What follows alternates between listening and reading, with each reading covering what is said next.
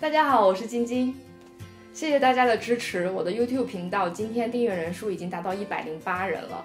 当初在做第一则影片的时候，我就在想，如果我的订阅人数达到一百人的时候，我就要出镜来介绍穴道按摩，来帮助我们缓解身体疲劳的一些小常识或者一些小妙招。所以今天在我的订阅人数突破一百人的时候，我要来分享一个我最近觉得特别好用的穴位，叫做头灵气。头灵气穴它在我们的头上，可以帮助缓解我们的眼睛疲劳。如果你有干眼症的问题，或者是眼压高，那么可以尝试按一下按一下这个穴位，或许有不一样的感受呢。啊，为什么我会觉得头灵气这个穴位好用呢？其实这个穴位学过有。两年左右的时间，差不多学过也就忘掉了。嗯，大概就是记得它是在我们足太阳、足少阳还有阳维脉三脉之会，所以按这个穴位相当于一箭三雕，可以同时帮我们调整这个地方的气血。呃，可是学过之后，差不多很少用在生活当中，学过也就忘过，学过也就忘掉了。但是巧合的是，今年开始做 YouTuber，然后开始做影片上传到网上去，那段时间可能用眼过度，就会觉得眼睛很干涩，然后眼睛很疲劳，所以再去见老师学习的时候，嗯，老师说，嗯，你过来，然后我就跑过去，然后他就在我头上，嗯，一按压，就说头灵气血治疗一切眼疾，你忘了吗？然后我心想说，诶，好像对哦，有学过这件事情，但当下因为觉得实在太疼痛了，然后。头皮发麻，然后后脑勺就觉得我的汗直往外飙。但是很妙的是，就大概过了三到五秒钟左右，我就会发现我闭着的眼睛后面开始有眼泪渗出来。那当我眼睛再睁开的时候，明显的可以感觉到我一边有一滴眼泪挂在眼角，另外一边的眼睛是干涩的。这种状况我很少会出现，因为通常我们的眼睛你的感受是比较平均的嘛，但是不会有这样的差别。可是大概再过个几秒钟，我会发现，哎，一边眼睛很舒服，看东西会觉得很清楚；另外一边会觉得有一种紧绷感，就好像你左边是一颗玻璃球，右边一颗同样体积大小的球，但却是一个铅球的感觉。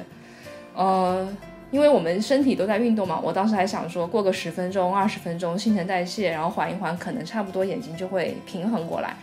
但是当时早锻炼完，然后打了一趟拳下来，发现，嗯，二十分钟之后，我依然能感受到眼睛的压差，就是眼睛的压力是不一样的，一边是舒服的，一边是难受的。所以后来我又跑到老师旁边说：“老师，请帮我把另外一边也按一下吧。”所以后来老师就帮我按了以后，嗯，就觉得眼睛稍微平衡了一些。所以也就是因为这件事情，让我意识到这个穴位真的是有效，而且这个穴位可能在帮我们缓解干眼症这个问题的时候，说不定会起到一些帮助。就是我们怎么找这个身体的一寸、两寸还是五分这样的位置？因为我们的身体高矮胖瘦都不一样，所以最标准的或者是最靠谱的一个找穴位的。嗯，标准的话就是我们自己的等同身寸，那么就是我们的手指，所以一寸呢就是大拇指指节的这样一个这样的一个宽度，就是你身体的一寸，就是你的手指的这样，就是你的大拇指的中间的这个宽度，就是你的身体的一寸。那么两寸呢，就是三个手指头这样的宽度为你身体的两寸。那么四个手指头取下面的第二指节，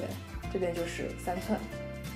所以一寸的话，如果是一个指节，那么半寸就是一半的这个位置。所以自己可以量找一下，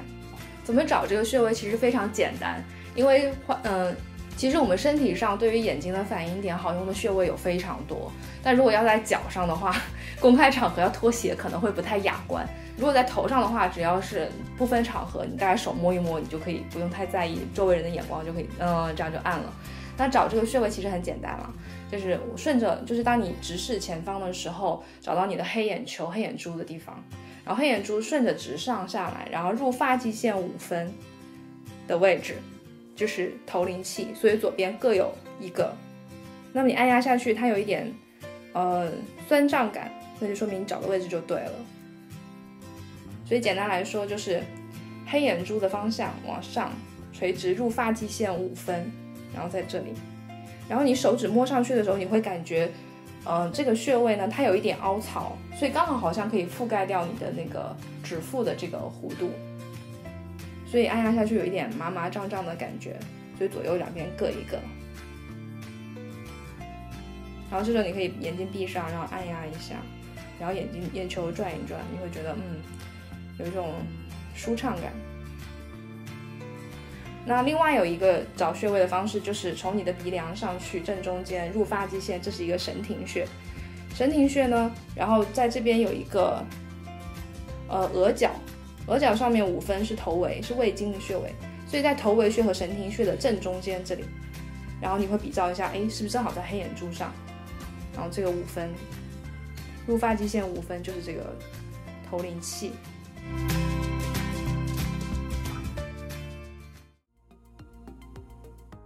头灵气这个穴位在中医针灸典籍里多次被记载是预防和治疗白内障的常用好穴。